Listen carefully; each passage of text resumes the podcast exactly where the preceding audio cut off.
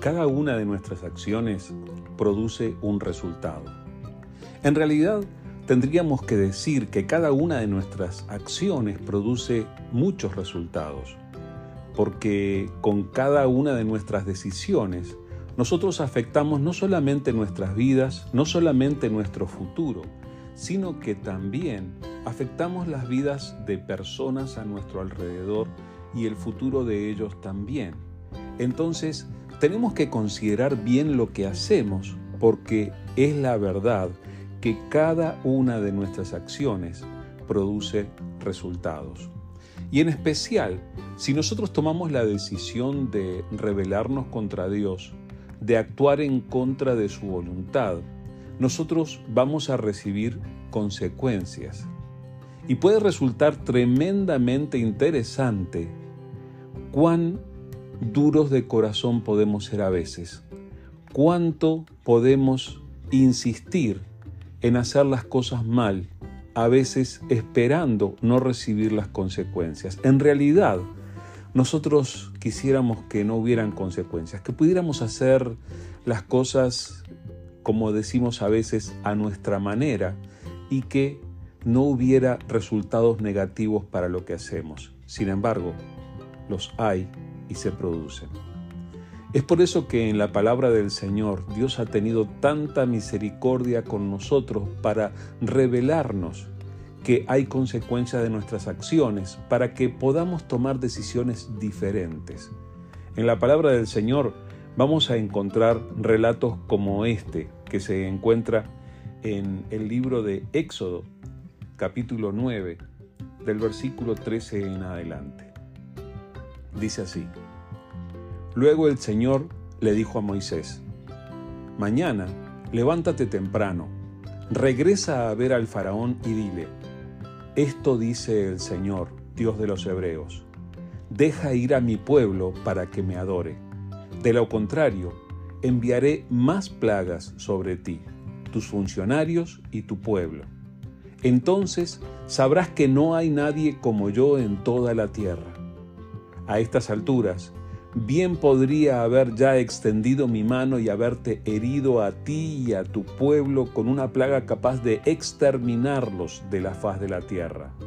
Sin embargo, te he perdonado la vida con un propósito, mostrarte mi poder y dar a conocer mi fama por toda la tierra.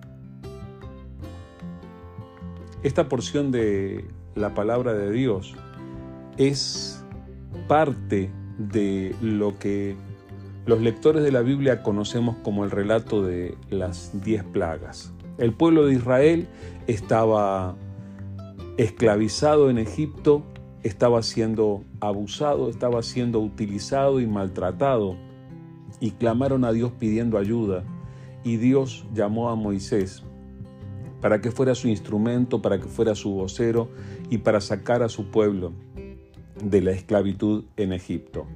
Ahora, en el proceso se encontraron con el gobernante de la nación, con el faraón, que resistió una y otra vez hacer lo que Dios le estaba diciendo que hiciera. Y es bien interesante cómo en cada una de sus acciones o decisiones de resistencia hubieron consecuencias consecuencias negativas para él y consecuencias negativas que afectaron a todos los que le rodeaban y a todos los que estaban en su nación. Yo creo que tenemos que prestar atención a eso. Cuando encontramos la palabra de Dios, cuando Dios nos reprende porque no estamos haciendo las cosas bien, necesitamos prestar atención y hacerle caso. Necesitamos sujetarnos a Él y disponernos a obrar conforme a su voluntad. Finalmente, ¿cuál es el resultado? El resultado siempre es que Dios es revelado. Dios se da a conocer aún en esas situaciones en las que parece haber injusticia, pero Dios termina demostrando que su poder es mayor que cualquier otro que podamos conocer. Te he perdonado la vida con un propósito, le dice Dios a Faraón, mostrarte mi poder y dar a conocer mi fama por toda la tierra. Observa que hasta el día de hoy estamos recordando esta historia y la fama de Dios, mucho más que la de Faraón, la fama de Dios es conocida por toda la tierra. A partir de la obstinación de aquel hombre que perjudicó su vida, la de su familia, la de su pueblo, nosotros conocemos más de Dios. Pero, por favor, cuando te toque a ti, cuando ocurra que Dios, utilizando tu conciencia y con la voz de su Espíritu Santo, te convenza de pecado, te reprenda, por favor no seas obstinado, sujétate a Dios y disponte a obrar conforme a su voluntad.